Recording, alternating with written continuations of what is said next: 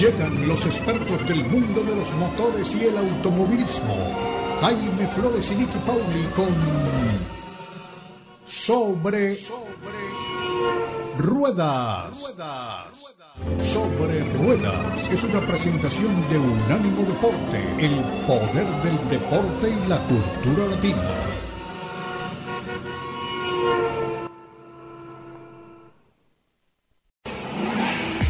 Sobre Rueda. Sobre. El programa donde rugen los motores.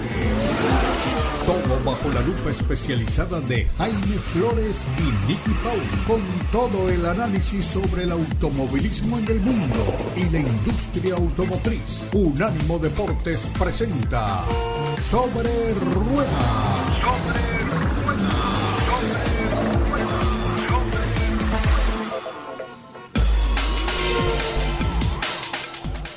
¿Qué tal amigos? Buenos días, bienvenidos una vez más a Sobre Ruedas a través de Unánimo Deportes. Hoy es día de carreras, tenemos gran premio de Fórmula 1, tenemos también eh, pruebas de vehículos que hemos tenido la suerte de manejar. Nicky Pauli ha manejado un BMW i7 eléctrico, yo he tenido el privilegio de manejar un Subaru Crosstrek Tendremos también cifras de cómo van las ventas de vehículos en lo que va corrido de este año 2023 en los Estados Unidos, pero todos los detalles del Gran Premio de España de la Fórmula 1 en Cataluña los tiene Nicky Pauli. Nicky, una vez más es un placer saludarte. Bienvenida.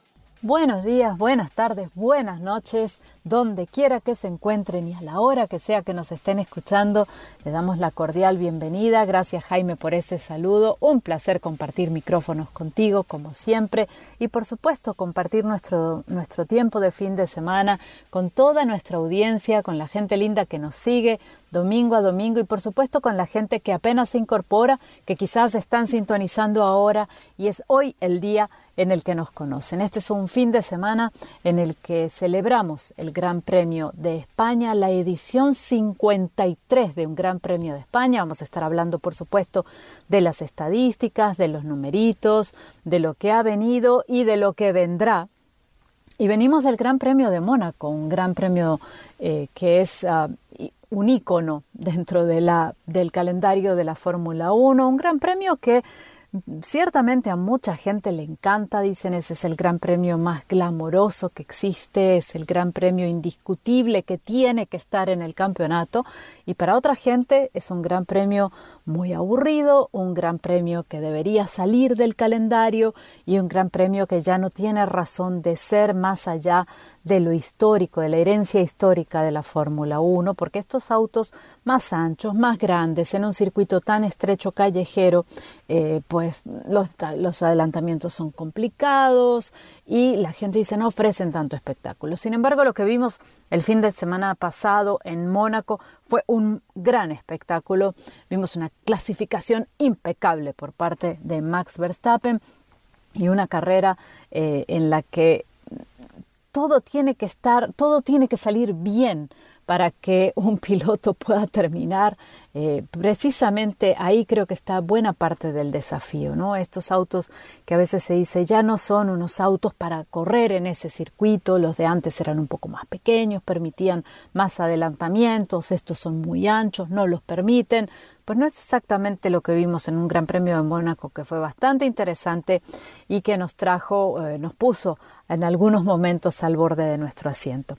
Muy distinto el Gran Premio de España al que vamos a asistir esta semana en el circuito de Barcelona, en Cataluña, eh, y muy distinto porque además la pista, como la veníamos viendo en los últimos años, en años recientes, eh, ya no la vamos a ver, una, la pista ha sufrido una renovación, un retoque para este 2023 y ha regresado a la configuración que tenía antes eh, de, por el 2007, eh, en la que una de las, la chicana más marcada que tenía la pista se, se, puso en aquel entonces y este año se ha retirado esa chicana, ya no está. Esto por supuesto significa un cambio en la velocidad en cada una de las vueltas. Ya al no tener esa chicana, la velocidad es un poco más elevada. La adherencia y el desgaste de los neumáticos va a ser diferente también y los equipos llegan sin esta información a la carrera. ¿Y por qué llegan sin esta información a la carrera? Bueno, llegan con la información que les puede haber dado el simulador. Pero en años anteriores, como ustedes probablemente recordarán si siguen la Fórmula 1 de cerca, eh, la categoría probaba pretemporada en el circuito de Barcelona.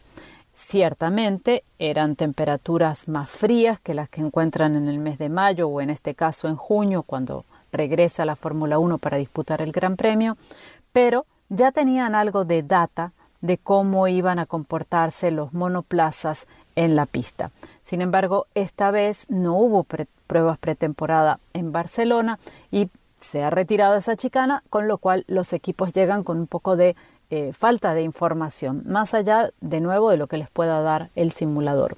Los compuestos que les entregará Pirelli a los equipos en esta carrera son el C1, el duro, el C2 medio y el C3, el neumático más blando o más suave. Max Verstappen llega al Gran Premio de España como puntero del Campeonato Mundial de Pilotos em, con, una, con 144 puntos ya acumulados 39 por delante de su compañero de equipo Sergio Checo Pérez y por supuesto Red Bull con estos dos grandes pilotos ocupa el lugar el primer lugar en el campeonato de constructores con 249 puntos.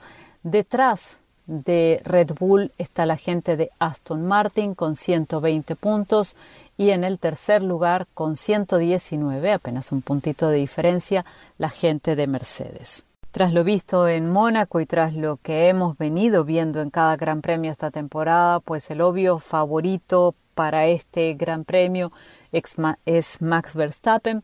Max Verstappen que además ganó el Gran Premio de España el año pasado. Lo acompañaron en aquella ocasión en el podio Sergio Checo Pérez en el segundo lugar y George Russell de Mercedes en la tercera posición. La vuelta más rápida el año pasado la marcó Sergio Checo Pérez en 1.24.104 y eh, en la estrategia ganadora que utilizó Verstappen corrió con el neumático C3 eh, que es el, suave, luego puso el C2 medio, el C3 suave nuevamente y el C2 medio. Así que eh, básicamente utilizó dos tipos de neumáticos. La pole position el año pasado la hizo Charles Leclerc de Ferrari.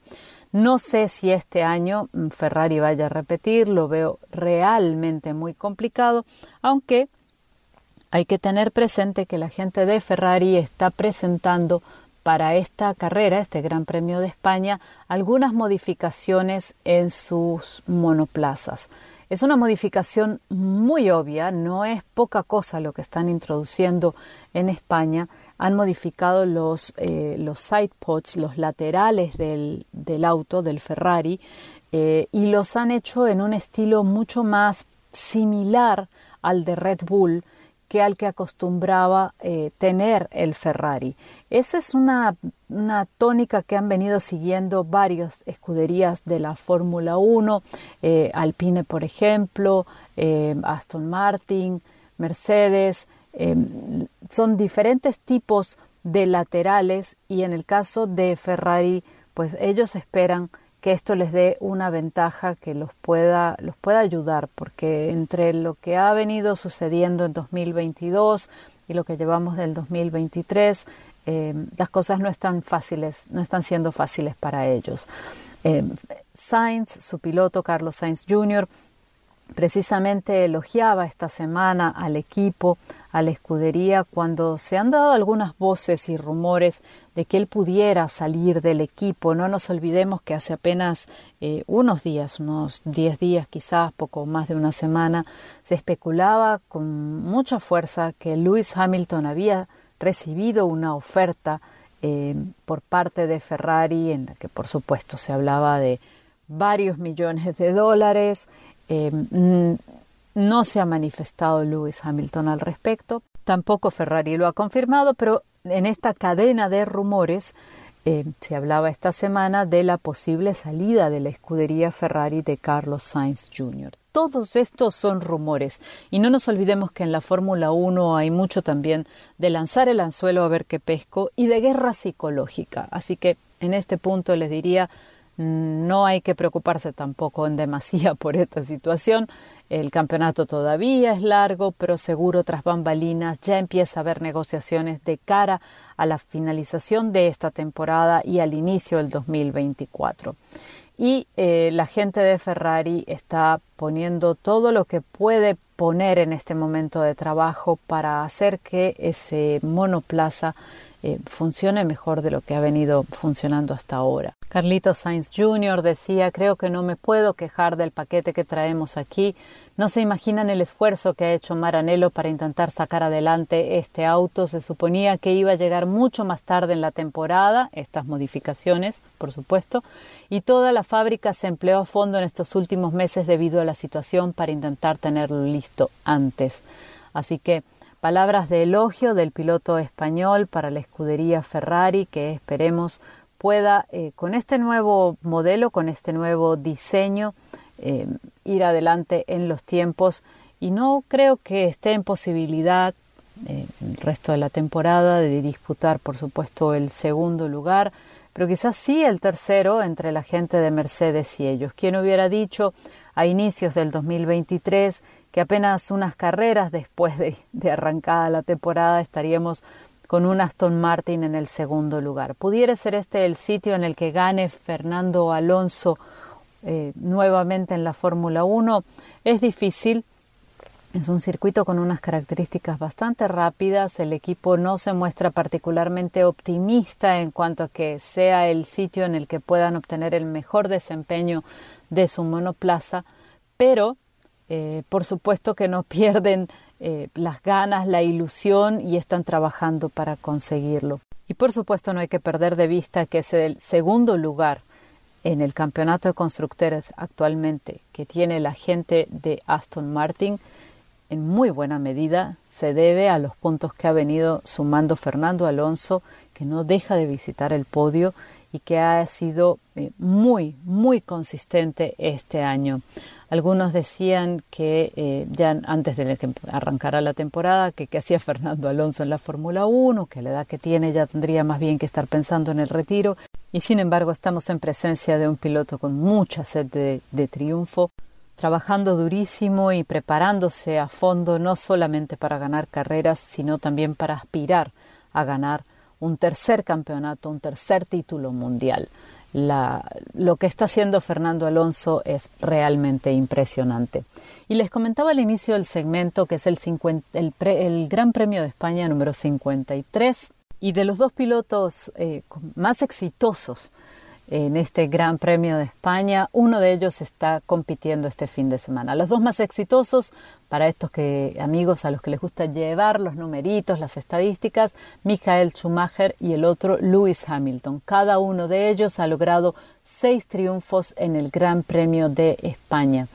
Em, en el caso de eh, Fernando Alonso, que veníamos conversando de él, Fernando Alonso también ha triunfado, lo hizo en 2006 con Renault y en 2013 con eh, Ferrari, precisamente el equipo del que estábamos hablando hace un rato. Max Verstappen ha ganado la carrera en el 2016 cuando debutaba con el equipo Red Bull después de pasar a esta escudería desde el equipo hermano Toro Rosso y volvió a ganar, como ya les he mencionado, el año pasado. Momento ahora de ir a un corte comercial y cuando regresemos les voy a estar contando qué vehículo he tenido la oportunidad de manejar recientemente. Y aquí estamos en el segundo segmento, nuestra segunda vuelta a este circuito llamado Sobre Ruedas en Unánimo Deportes.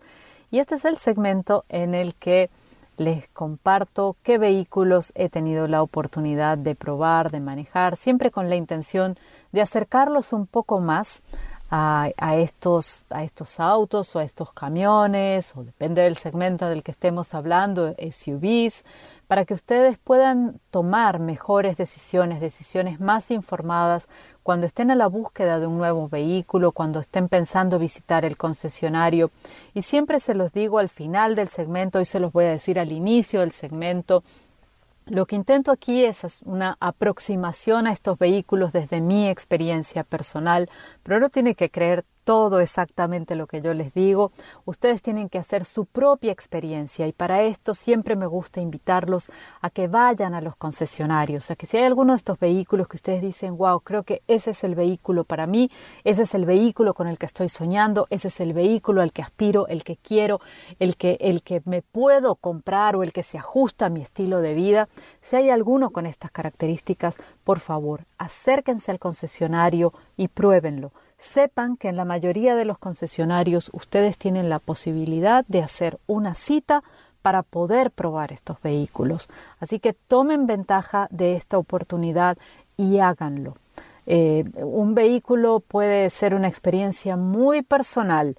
No todos los asientos no son cómodos de la misma manera. Hay vehículos que tienen algunas características que se ajustan mejor a nuestro estilo de vida que otros. Así que vayan al concesionario y visítenlos. El vehículo del que les voy a hablar esta semana es un vehículo absolutamente sensacional y cuando me refiero a vehículos de ensueño, creo que este vehículo entra dentro de esa categoría. No hay mirada que se le resista, las atrae todas. Es un vehículo imponente, es un vehículo lujoso y es el primero de su generación. ¿De qué les estoy hablando? de un sedán eléctrico de lujo BMW i7 2023. Pudiera decirles que es una joya sobre ruedas y me quedo corta. Cuando hace unos años me trajeron un BMW i3 para la prueba de la semana, nunca se me ocurrió pensar en aquel momento que tendría un sedán de lujo de la serie 7 eléctrico. Y sin embargo, esto es lo que ha ocurrido. La electrificación de los vehículos está avanzando de una forma impresionante y cada una de las marcas nos va presentando em, un reflejo de su concepto de diseño llevado a un vehículo eléctrico. En este caso, debo decirles que han hecho un trabajo realmente increíble, sorprendente desde todo punto de vista. El aspecto externo del BMW i7 es sobrio y al mismo tiempo es contemporáneo. Tiene ese estilo clásico de las cosas que están bien hechas, que nunca pasan de moda y que marcan épocas a través del diseño. La parrilla frontal claramente tiene el ADN de BMW, de BMW. Establece el tono con unas líneas que son inmediatamente reconocibles, ese aspecto de, lo llaman como riñones, eh, y que también divide las opiniones. Hay gente que no está tan convencida de ese, diseño imponente y hay otra gente que lo ama. En lo particular, a mí me gusta mucho y creo que le da un carácter único al auto. Es uno de esos, de esos elementos de diseño que nos permiten saber a qué familia pertenece un vehículo con apenas verlo. No necesitamos ver el logotipo, no necesitamos ver el nombre del vehículo Solamente con ver el diseño ya adivinamos, ya sabemos, intuimos de qué vehículo se trata, de qué marca se trata, a qué casa representa. Y con BMW nos queda absolutamente claro cuando un vehículo pertenece a esta casa alemana. Este vehículo circula además por su propio camino, uno que está destinado al de los autos eléctricos en el segmento de lujo. Hay que mencionar además que el BMW i7 fue probado extensamente en las condiciones más extremas, tanto de calor como de frío, antes de la presentación en el mercado. ¿Y esto por qué se hizo? ¿Por qué se llevó a cabo este extenso programa de pruebas que incluyó miles de millas conducción de larga distancia y diferencias de altitud en zonas de temperaturas extremas, porque BMW quería analizar el comportamiento de los motores eléctricos y el control X-Drive. En esas pruebas, se incrementó la carga en el sistema de propulsión y se comprobó que la batería estaba en capacidad de entregar potencia de forma continua al máximo, alimentando esos motores eléctricos sin que hubiese ningún inconveniente. Las pruebas realmente fueron todo un éxito y allí, solamente entonces, en ese momento, BMW dijo estamos listos para llevar este nuevo vehículo al mercado, entregando la confiabilidad que la marca alemana puede entregarle siempre a sus clientes. Esto es lo que querían lograr con un nuevo producto de alto lujo y de alto diseño, de altísima gama. El BMW i7 cuenta con un motor dual que produce 536 caballos de fuerza y 549 libras por pie de torque. Se dice fácil, pero cuando estamos hablando de vehículos eléctricos, llegar a estos números en apenas unos años, como se han venido desarrollando las cosas, a mí no deja de sorprenderme. Su rango de autonomía se calcula entre 296 y 318 millas, dependiendo, por supuesto, de algunos elementos que ustedes utilicen en el vehículo, con los que venga el vehículo, como por ejemplo las llantas. El BMW i7 eh, tiene un andar extremadamente suave gracias a una suspensión de aire adaptativa que hace que uno piense, y esto bromeábamos un poco en familia, que uno piense que está viajando sobre una nube y no sobre el asfalto de las carreteras o de las calles en las ciudades. Todo en este vehículo es parte de una experiencia muy suave y muy armoniosa. La aceleración es progresiva, sin sobresaltos, y las frenadas, incluso bajo situaciones de emergencia, que es una prueba que siempre me gusta hacer en sitios eh, adecuados para esto, pero poner el auto a velocidad y frenarlo repentinamente, suelo hacerlo en algún estacionamiento eh, en el que está permitido hacer este tipo de cosas, eh, y lo hago precisamente para tener esa sensación de cómo se comporta el auto en situaciones extremas. Eh, en este caso, el vehículo brinda una sensación de seguridad que es impresionante, eh, no, se desvía, no titubea, no pierde la línea eh, de, de manejo, así que es un vehículo en el que uno se siente muy seguro. La cabina, la cabina es otra historia. La cabina es es igualmente distintiva y lujosa. Pero digo que es otra historia porque es una historia que está más allá de las historias que normalmente les cuento. El nivel de lujo, de detalle, eh, las luces, el trabajo con las perillas que parecen de cristal, con cada uno de los detalles que tiene este auto. En serio, vayan al concesionario, lo tienen que ver. El espacio en ambas filas de asientos es amplio, es comodísimo, las texturas son increíblemente suaves al tacto, repito esa palabra porque les decía, es una experiencia, este vehículo es una experiencia sensorial, es una experiencia suave para los sentidos, es amable, es agradable. Las posibilidades de ajuste que tienen los asientos son muchas y además, como si eso fuese poco, tienen la posibilidad, la opción de masaje en las butacas, eh, lo cual favorece la conducción relajada y una sensación muy exquisita. Como es apenas obvio, es un auto de estas características. Hay calefacción, hay ventilación en los asientos. Para los pasajeros en la segunda fila existe la posibilidad de reclinar la butaca, apoyar los pies en un espacio diseñado a tal fin y disfrutar del sistema individual de infoentretenimiento que, escúchenlo bien, incluye controles vía pantalla táctil que son similares a un teléfono móvil y están en las puertas eh, traseras, cada, hay dos de este tipo de pantallas o de controles, cada uno en una puerta, y además de eso pueden ustedes eh, acceder a una pantalla en la cual eh, ver todo lo que sea infoentretenimiento que tiene 31 pulgadas para pura diversión y para realmente disfrutar el camino relajándose en esos asientos de atrás y dejándose llevar por la vía. Así que em, otro toque elegante que he visto cada vez más en tiempos recientes son las funciones digitalizadas táctiles integradas en las superficies del panel frontal. Un ejemplo de esto es en el eh, BMW i7, por ejemplo, el botón que es casi imperceptible y que permite abrir la guantera y que se, se siente solamente al tacto Así que eh, es, muy, es muy interesante también cómo han trabajado todos estos detalles. Este vehículo es compatible con Apple CarPlay, con Android Auto, por supuesto, conectividad Bluetooth, el sistema de audios Bowers Wilkins eh, con Surround Sound System ofrece un sonido que es verdaderamente impecable. Eh, ¿Qué más les puedo contar de este vehículo? Que el precio, me preguntarán ustedes en cuánto arranca el precio de este vehículo, el BMW i7 comienza en los 119.350 dólares. No se olviden, es un vehículo de lujo, de absoluto lujo. Nuevamente les recomiendo, vayan al concesionario, véanlo, tiene unos detalles de luces, de diseño, de colores, de texturas, de materiales con los que se han trabajado la, tapicería y todos los, um, los apoyabrazos, que de verdad van más allá de que lo que las palabras pueden describir.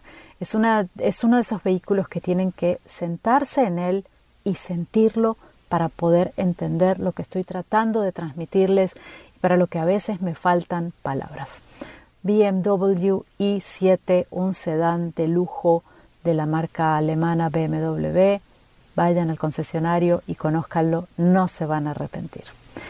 Y en el próximo segmento, por supuesto, llega Jaime para contarnos novedades de la industria automotriz y los vehículos que ha tenido la oportunidad de probar. Él, ya volvemos con más. Aquí estamos de regreso con ustedes en otro segmento de Sobre Ruedas, nuestra edición de hoy de nuestro programa semanal sobre esto que tanto nos apasiona, las ruedas, los vehículos, las carreras, en fin. Y hablando de vehículos, pues todos sabemos que tanto este año 2023 como el año 2022 no fueron años típicos en lo que tiene que ver con eh, la venta de vehículos. Hemos tenido pues serios contratiempos en el suministro de los eh, microchips, de los eh, microprocesadores, eh, que pues hoy en día son parte fundamental de la mayoría de los aditamentos que equipan un vehículo mm, contemporáneo. Eh, no es solamente el microchip del computador principal del vehículo, cada uno de, los, eh, de las, perdón, diferentes funciones que cumple un vehículo, inclusive su sistema de audio, el sistema de control de los limpiaparabrisas, el sistema que abre y cierra las puertas de manera eléctrica, en fin, todo eso viene conectado a microchips. Y en la escasez que hemos tenido, pues eh, esto ha obligado a los fabricantes pues, a reducir su capacidad de producción en algunos casos, inclusive, algunos fabricantes pusieron en el mercado productos, es decir, vehículos finales, que mm, aunque funcionaban, eh, llevaban del punto A al punto B, eh, cumplían con todos los requisitos de seguridad y demás, pues no tenían todas las funcionalidades simplemente porque algunas de ellas requerían de unos microchips que no estaban disponibles en el mercado. De todas formas, esto ha venido solucionándose no con la velocidad que los fabricantes quisieran. Ha sido necesario montar plantas de producción de microchips en otras latitudes, inclusive en los Estados Unidos, porque originalmente pues dependíamos cuando esa crisis comenzó de los que se producían en el Extremo Oriente, particularmente en eh, Taiwán.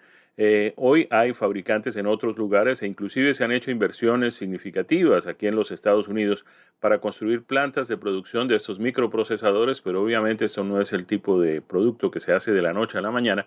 Eh, se requiere un tiempo, se requiere eh, pues un plazo significativo, en algunos casos bastante abultado, para que esas fábricas comiencen a producir estos mm, pequeños procesadores, microprocesadores, con la velocidad que todos quisiéramos.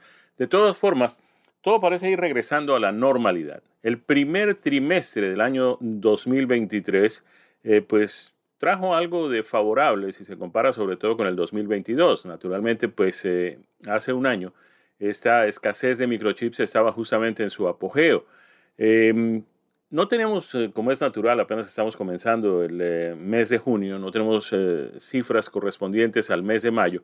Por eso vamos a remitirnos a unas que nos parecen mucho más interesantes porque pues conjugan enero, febrero y marzo. Es decir, vamos a hablar de las cifras del primer trimestre del año 2023, cuando las ventas aumentaron 8.4% en relación con el año anterior. Recordemos una vez más, no podemos cansarnos de decirlo, el año anterior, el año pasado, el año 2022, también fue un año atípico, justamente porque además, como ya lo hemos dicho, estaba en su apogeo la escasez de microprocesadores. De todas formas, en el primer trimestre de este año se vendieron 3.458.016 vehículos nuevos, es decir, estamos hablando de casi 3 millones y medio de vehículos, lo que podría significar unas ventas finales para este año si el ritmo continúa como está eh, y, todo parece indicar que mejoraría. Digo, tendríamos unas ventas finales eh, cuando llegue diciembre de cerca de 14 millones de vehículos, que pues es mucho mejor que lo que tuvimos durante los difíciles años de la pandemia. Todavía no llegamos a las cifras em, fenomenales que alcanzamos a tener en, el primer, en la primera década de este milenio, que llegaron casi a los 17 millones de vehículos. Pero en la medida en que haya más microchips, más microprocesadores disponibles, algunas compañías estarán regresando algunos aspectos fundamentales de sus ventas, que son los vehículos para flotas, que tuvieron que pues suspenderse esas ventas mm, durante una temporada justamente por la escasez. Ellos querían justamente satisfacer las necesidades de aquellas personas que van y compran un vehículo en un concesionario por encima de, por decir algo, los, las compañías de alquiler de vehículos que compran 100, 200, 300 o las entidades oficiales o las grandes empresas que compran grandes cantidades de vehículos. Es lo que llamamos fleet vehicles eh, en el lenguaje pues, de las compañías automotrices. En lo que tiene que ver con los vehículos eléctricos, que, los, que es de, lo que todo el mundo está hablando, y nosotros también con alguna frecuencia lo hacemos aquí en este espacio, pues General Motors vendió 26.670, repito, 20.670 unidades, poco más de 20.000 productos eléctricos vendidos por General Motors. De todas maneras, aunque la cifra no es muy significativa, sí es el doble de lo que vendió Ford, que vendió apenas 10.866 vehículos eléctricos. Había que mm, señalar aquí que Ford salió primero con la venta de pickups y el pickup de gran tamaño, lo repetimos siempre que podemos, es el vehículo, el segmento de vehículos de mayor venta en los Estados Unidos. Ford sacó primero su Ford F-150 Lightning que General Motors su Silverado eléctrico. De verdad que uno esperaría que Ford hubiera vendido muchos más vehículos eléctricos en estos eh, tres primeros meses de este año. El problema es que Ford pues tuvo que abstenerse de fabricar F-150 Lightnings eh, durante cinco semanas como resultado de un tema con eh, posibilidades de incendios, en fin, en sus fábricas. De manera que esta pérdida de producción de cinco semanas afectó significativamente las ventas de Ford en este primer trimestre. Además, hay otro tema que puede traer también dificultades en la venta de este Ford F-150 Lightning, que es que el precio subió y subió significativamente. Está ahora en 59.974 dólares el precio básico del Ford F-150 Lightning, el eh, pickup de gran tamaño eléctrico, y esto significa 20.000 dólares más que el precio inicial de venta de ese producto, pues cuando fue presentado al mercado, valía eh, poco menos de 40 mil dólares y hoy ya está casi rozando los 60 mil, de manera que esto pues, puede tener un impacto negativo también en las cifras de ventas de este año. Mm, vamos a mm, irnos un poco eh, por marcas, por marcas. ¿Quiénes están vendiendo más y quiénes están vendiendo menos? A ver, empecemos con Ford, que fue el que pues justamente nos permitió cerrar el segmento anterior cuando hablábamos de su F-150 Lightning. Pues Ford, aún con las pérdidas de ventas en ese Ford, en ese Ford F-150 eléctrico, es eh, la marca que más productos vendió en el primer trimestre del año 2023, que va en curso. Vendieron 452.927 vehículos, es decir, 11% más de lo que vendieron en el primer trimestre del año 2022. El segundo lugar es para Toyota, que vendió 401.306 unidades. Todo lo contrario de Ford. Mientras Ford aumentó sus ventas del 2022 al 2023 en 11%, las ventas de Toyota, de Toyota cayeron justamente esa misma cifra, 11%. La tercera marca con mayores ventas en el primer trimestre de este año es Chevrolet, que vendió 394.120 unidades, un incremento muy, muy significativo de 16%. Las ventas de Honda aumentaron 5%, vendieron 251.042 vehículos. Otra marca japonesa se ocupa de la quinta posición, es Nissan, con 220.061 unidades y también un incremento de ventas muy similar al de Chevrolet, de 16%. 16% crecieron también del 2022 al 2023 las ventas de la marca coreana Hyundai, 184.449 unidades de productos Hyundai fueron colocados en el primer trimestre de este año. Pasamos al séptimo lugar porque ahí está otra marca coreana que es Kia, con ventas muy similares. Hyundai vendió 184.449, pues Kia vendió 184.136 unidades, apenas 330 unidades menos que las que vendió Hyundai. Pero de todas formas, sus ventas crecieron mucho más en términos de porcentaje porque crecieron del 2022 al 2023 en 22%. La marca estadounidense Jeep, que hace parte del grupo Stellantis, es la octava colocada en ventas en este primer trimestre de este año.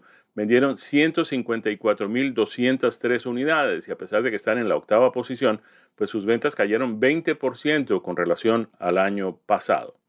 Una marca japonesa de la que estaremos hablando más adelante porque tenemos pues eh, mm, impresiones de manejo de uno de sus productos, es la marca Subaru. Sus ventas crecieron 8% año tras año, del 22 al 23, eh, colocaron 143.376 unidades. 8% crecieron también las ventas del décimo colocado en esta lista de marcas más vendidas en este primer trimestre del año. Es GMC, una división de General Motors, que colocó 130.608 unidades de sus productos. La marca RAM, que es la marca de mm, productos utilitarios, particularmente pickups, de la compañía Stellantis, el grupo mm, que antes se conocía como Chrysler aquí en los Estados Unidos y que unido con otras marcas europeas, particularmente Fiat y otras marcas francesas como Peugeot y Citroën, eh, RAM vendió 128.722 unidades, cayeron sus ventas, sin embargo, 7% con relación al año 2022. Mazda marca japonesa. Aumentó sus ventas en 7%, vendieron 88.384 unidades. La marca alemana BMW es la décima tercera colocada en ventas en el primer trimestre, con 81.877 unidades y un incremento del 11% año tras año. Lexus, marca japonesa, productos de lujo, productos de prestigio de la compañía Toyota, 68.251 unidades, 6% más que el año pasado. La marca alemana Volkswagen, 67.853 unidades, 4% de incremento en ventas.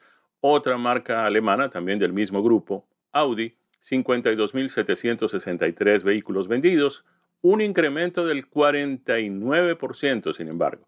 Dodge, marca americana, también parte del grupo Stellantis, 50.975 unidades, incremento del 24% año tras año. Buick, marca de General Motors, que no vende mucho en los Estados Unidos, pero es que es una marca muy, muy popular en el mercado chino, colocó aquí en eh, los Estados Unidos 38.138 mm, unidades de sus productos, un incremento del 99%, prácticamente dobló sus ventas con relación al año 2022. Nos vamos, cumplimos compromisos y cuando regresemos traeremos para ustedes impresiones de manejo del Subaru Crosstrek. Ya regresamos. Y así hemos llegado al cuarto segmento en Sobre Ruedas por Unánimo Deportes. Este es el segmento en el que nos subimos a bordo del auto con Jaime y nos vamos a dar una vueltita. Jaime, ¿qué vehículo has tenido la oportunidad de probar en estos días? Claro que sí, Nicky, aquí estamos, pues justamente para compartir esas impresiones de manejo de esos vehículos que hemos tenido la suerte de conducir. El mío no es tan emocionante como el tuyo, pero sí es muy emocionante y además pertenece a una marca que tiene muchísimos amigos, particularmente en ciertas zonas del país, donde esto de la tracción en las cuatro ruedas pues es muy importante. Me refiero a ciertas zonas montañosas, a ciertas zonas pues que tienen que resistir las inclemencias del invierno, donde hay nieve, donde hay hielo, y estos vehículos de esta marca japonesa se comportan particularmente bien en esas zonas. Me estoy refiriendo justamente a la marca Subaru, porque tuve la suerte de manejar por estos días la mm, edición 2024 del Subaru Crosstrek, que es un utilitario deportivo de esa marca japonesa. Eh, cada vez que hablamos de Subaru nos eh, llama la atención el hecho, y, y lo mencionamos, de que este fabricante japonés no venda más vehículos. La verdad es que ellos no están interesados en vender muchos más vehículos de los que ya venden. Además, eh, tendríamos que recordar que durante los meses más difíciles de la pandemia, cuando las em, ventas de la mayoría, la casi totalidad de las marcas de vehículos que se comercializan en los Estados Unidos cayeron, la única marca que se mantuvo eh, al nivel original, al mismo nivel que ha mantenido siempre, es justamente esa marca japonesa, la marca Subaru. Pues bien, ese Crosstrek, mm, la versión premium, que además eh, tuvimos la suerte de conducir, nos llama mucho la atención, viene en una mm, edición prácticamente nueva, es una nueva generación de este producto, eh, es un utilitario deportivo y como todos los productos de Subaru, de punta a punta de su portafolio, pues tiene la tracción integral en las cuatro ruedas. No es un vehículo muy grande, no es un vehículo tampoco muy pequeño, tiene el tamaño ideal de un utilitario deportivo con capacidad para cinco personas y además espacio suficiente para transportar una cantidad significativa de equipaje. Pero de todas maneras tiene un precio muy, muy competitivo. Lo vamos a dejar para el final porque es tal vez el aspecto más interesante de este Crosstrek, el utilitario deportivo de Subaru.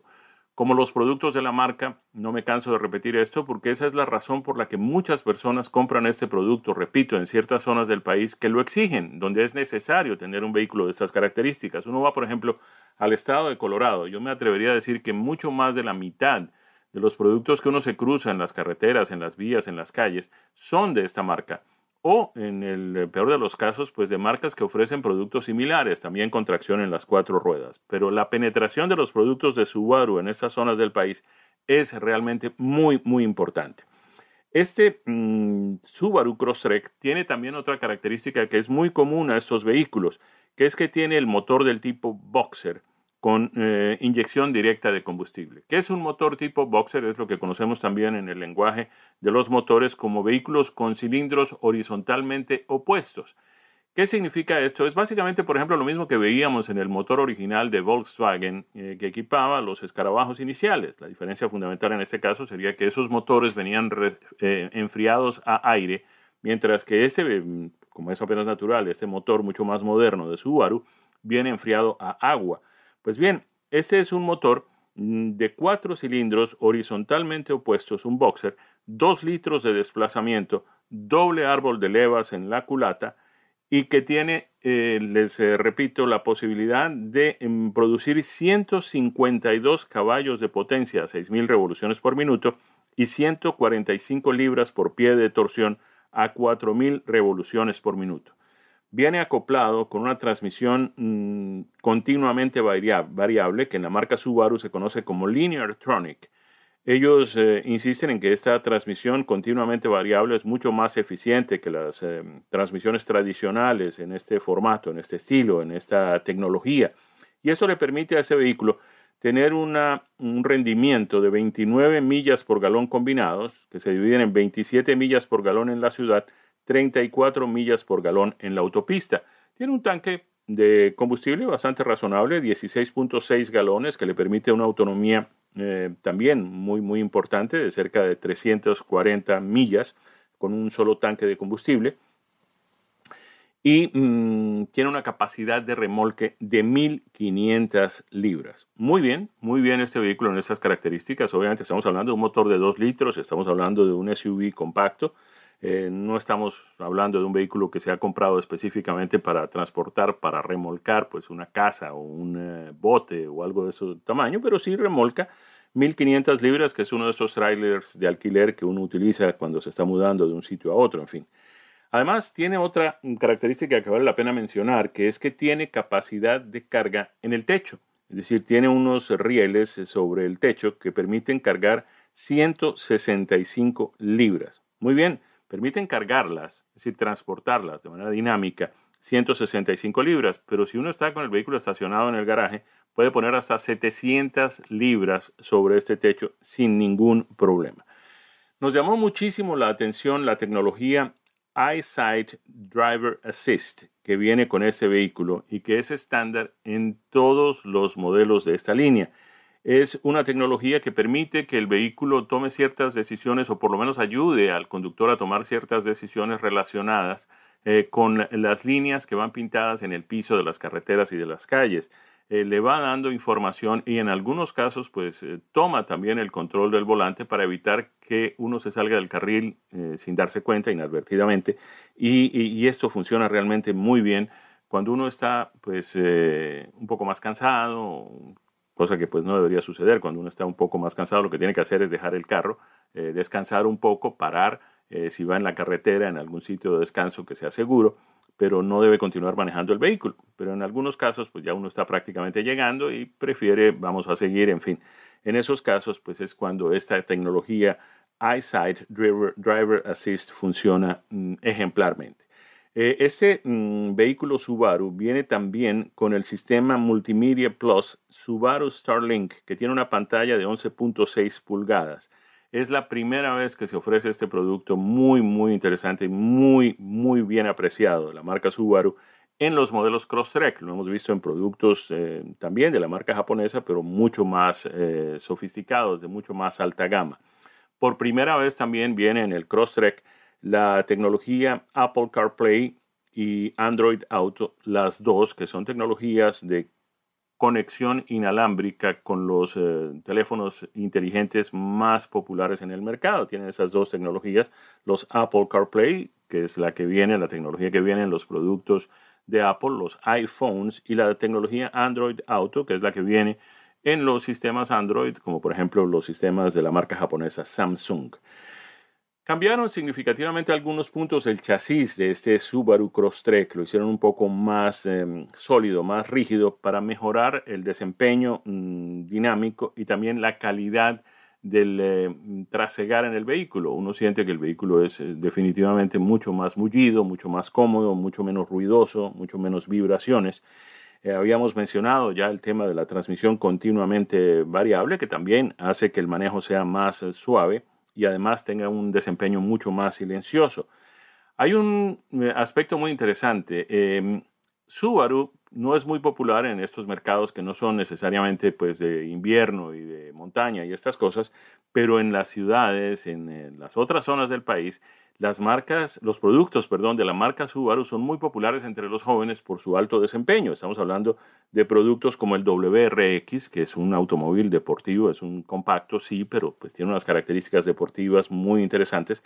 Pues bien, algunos productos, algunas eh, funciones de estos productos WRX han sido adaptados a este Crosstrek, como por ejemplo la dirección automática electrónica eh, que viene en el WRX, que tiene doble piñón, pues ha sido mm, puesta ya a funcionar en el eh, modelo Crosstrek. Esto permite una dirección mucho más directa y mucho más natural que, hace que se sienta pues una respuesta por parte del vehículo mucho más eh, natural y mucho más mm, amplia. Es decir, uno con, con, un leve movimiento del volante pues está logrando eh, poner las ruedas del vehículo, las ruedas delanteras del vehículo en aquel sitio donde uno quiere justamente que estén. Em, hay también eh, detección de puntos ciegos, em, lo que ya habíamos mencionado, esto de mantener el vehículo en el carril sin que pues, eh, cuando uno se mm, distraiga el vehículo se salga de la ruta, pero también tiene el sistema de alerta cuando alguien o algo se está moviendo en la parte posterior del vehículo para que uno pueda verlo. En algunos casos uno está estacionando el vehículo o saliendo de un estacionamiento en reversa y no tiene acceso a ver eh, lo que está atravesando por detrás, justamente porque hay otros vehículos a los lados que están obstruyendo esa visión, pues este sistema de Rear Cross Traffic Alert pues simplemente lo alerta a uno sobre estas cosas.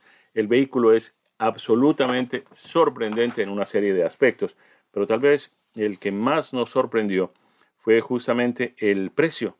El precio del Crosstrek, eh, la versión premium que tuvimos la suerte de conducir, comienza en 26.195 dólares. Tenía unas opciones eh, pues muy mm, poco eh, costosas que llegaron a 2.245 dólares y los costos de destinación y entrega mm, alcanzaron 1.295 dólares. Es decir, con un total de 29.685 dólares se compra un vehículo absolutamente excepcional, que es este Subaru Crosstrek en la versión premium. Además nos tocó un color rojo excepcional. Llegamos así al final de nuestra edición de hoy de Sobre Ruedas, agradeciéndoles como siempre la sintonía e invitándolos a nombre de nuestro equipo, Daniel Forni en la producción y en los controles, en los micrófonos Nicky Pauli y este servidor Jaime Flores. Gracias por la sintonía. Nos encontramos de nuevo la próxima semana. Felicidades para todos. Esto ha sido Sobre Ruedas, una presentación de Unánimo Deportes.